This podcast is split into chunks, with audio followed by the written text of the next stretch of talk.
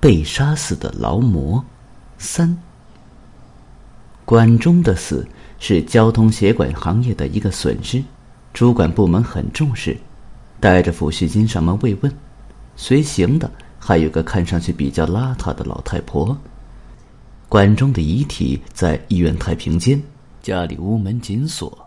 一行人想到他儿子和前妻，便来到岳素美家。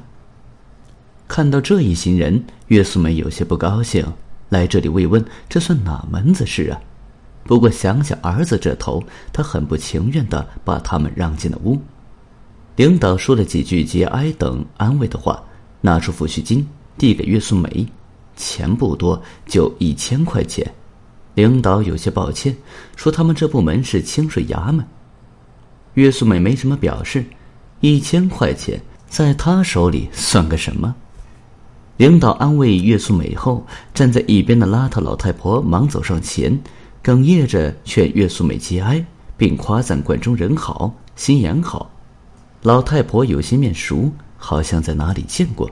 岳素美仔细瞅了瞅她，终于想起一件事：这个老太婆两口子原先都是饮食服务公司的职工，和管中是同事。老两口双双下岗后，男的得了轻度老年痴呆症。所以生活一直比较艰难。几个月后，老太婆的老伴突然心血来潮，一定要蹬着脚踏三轮车到八百里外的老家给父母祭奠扫墓。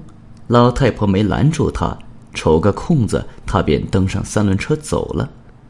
老太婆发现后，到处找，没找到他。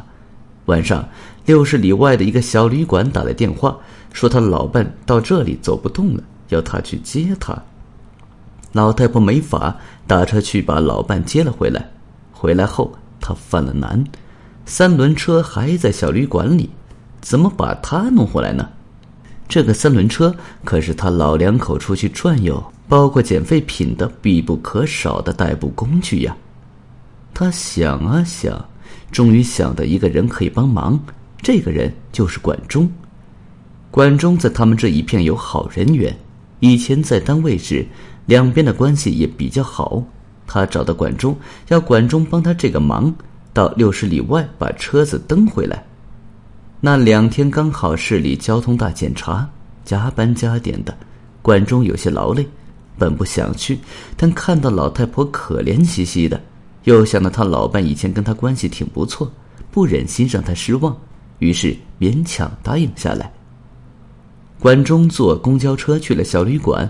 把三轮车蹬回来了。管中虽干的是交通协管这样的张风和冷的差事，但蹬三轮车这样的苦力可从没干过。结果把车蹬回来，到家两条腿都不会动弹了。老太婆非常感激，在电视上看到管中被评为劳模后，立刻找人联系上了电视台。电视台对他进行了采访，他说了管中无数的好处。不长时间，关中已在媒体上露了两次面。如今老太婆来了，岳素美望着她，心里涌出一股无法名状的滋味，也促使她突然有了一个决定。关中的死因查不出个所以然，遗体存放太平间每天还要掏存放费。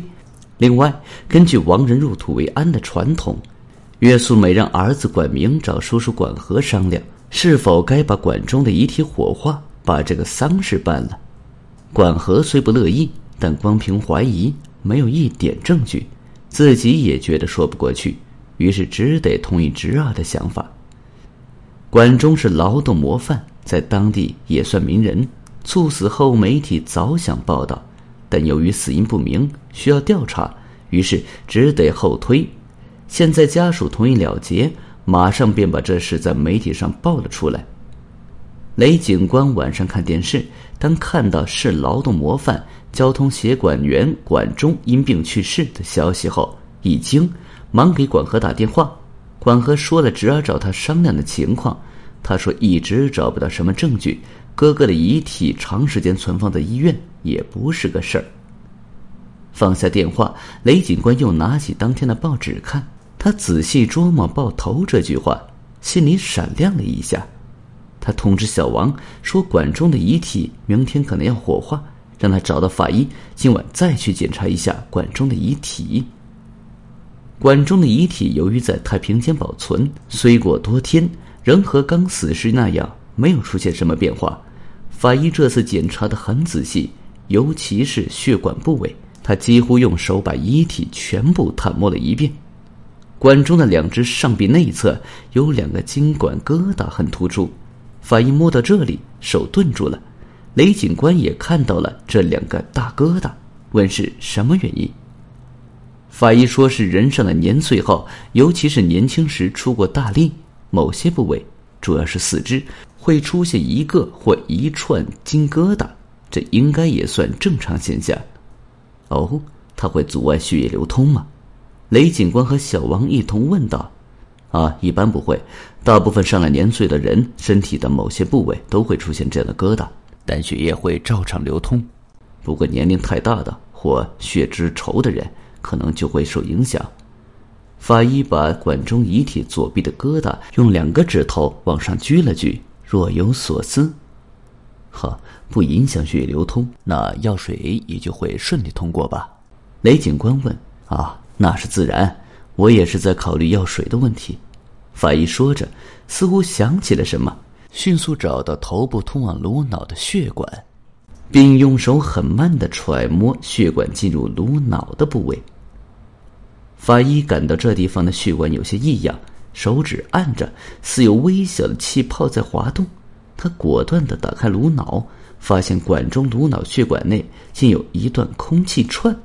正是这些空气串进入脑部血管，造成血栓，进而导致脑部窒息，最终夺去了他的生命。